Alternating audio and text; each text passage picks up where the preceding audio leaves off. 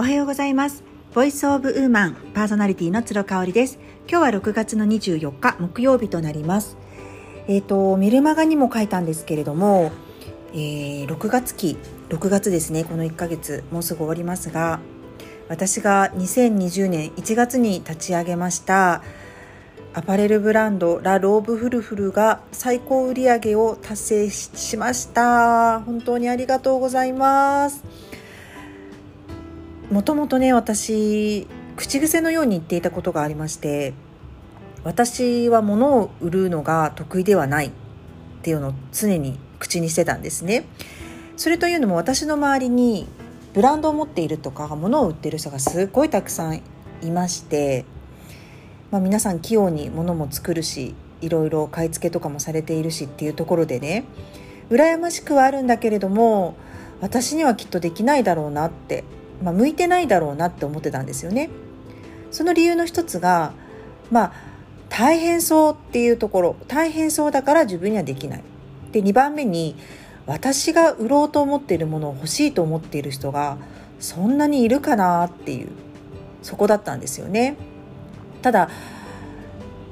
向いてないなって思うことって要はやりたいことの裏返しだったりとかするので局ね拭いされないんですよね。やらない限り。やらない限りずっと頭のね端っこにこうへばりついている感情になってしまっていて。それに私気づいてよしやろうって思ったのが2019年の実は秋だったんですね、まあ、冬に入りたての時だったんですよね。じゃあどうするって思った時に、まあ、結構皆さんやっぱ韓国から買い付けをしてきたりとか多かったんですけど私の周りは。まあ、私は親友がフランスに住んでいてでその時妹がハワイに住んでいたのでまあどちらかの国と場所とやり取りをして何か買い付けをしたいなっていうふうに漠然と思ったんですよね。でそれをねあの親友に LINE をしたらもうねあの本当即答で「えやろうよ」って言ってくれたんですよ。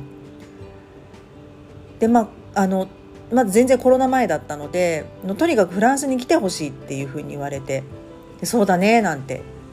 でその話を主人にしたら「行っておいでよ」っていう話になっててトントン拍子で12月に行くことになったんですよね2019年の。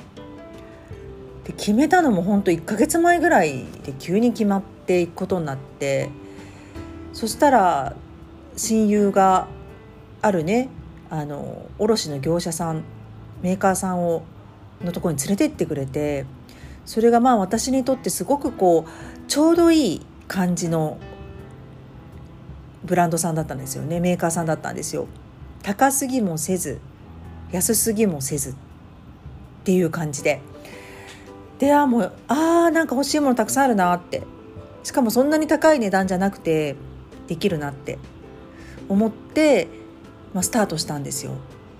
ただこの時にねやっぱりそこのメーカーさんじゃなくってすごいハイブランドのものだったりとかしたらちょっと頓挫してたかもしれないなって思います。あとは事前に資金がすごく大変あの必要。例えば100万とか200万とかそれ以上。だったらちょっとできなかったかなっていうふうに思うんですよね。その借金をしてまでやれたかなっていうところがあって。なのでもうミニマムレベルで始められたっていうのがすごくあるんですよね。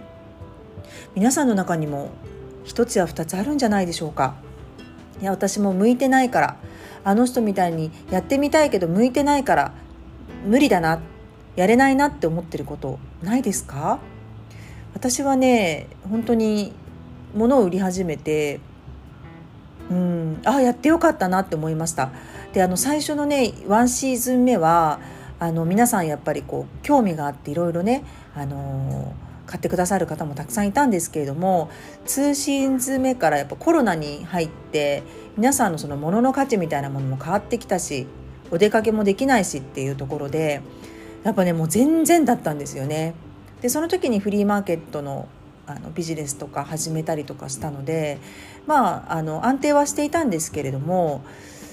うんやっぱ物を売り続けるってすごい大変だなって思いました。始めることはすごく簡単なんですけど続けることがすごく難しいなって思ったんですよね。ただうんやっぱりやり始めたらワクワクが止まらなかったしああやっぱ好きかもいいかもってあやってみてよかったってもうその気持ちを持てたので続けられてるっていう感じですね。そしてまあ朝ライブもやり始めて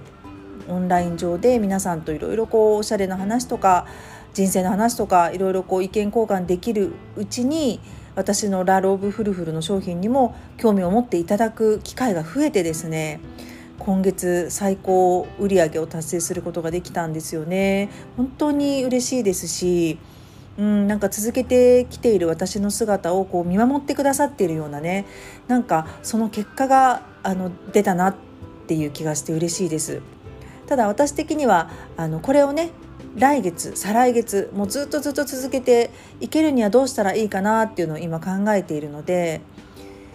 うん、まあ、始めるのは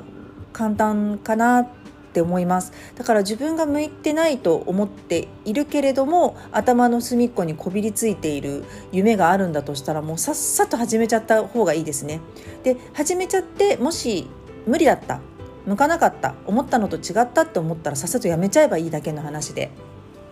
始めない限りはずっとあなたの頭の隅っこを占拠していることになりますのでそのあたりねちょっと棚卸しをされてみてもいいんじゃないかなというふうに思います。はい今日も聞いていただいてありがとうございました。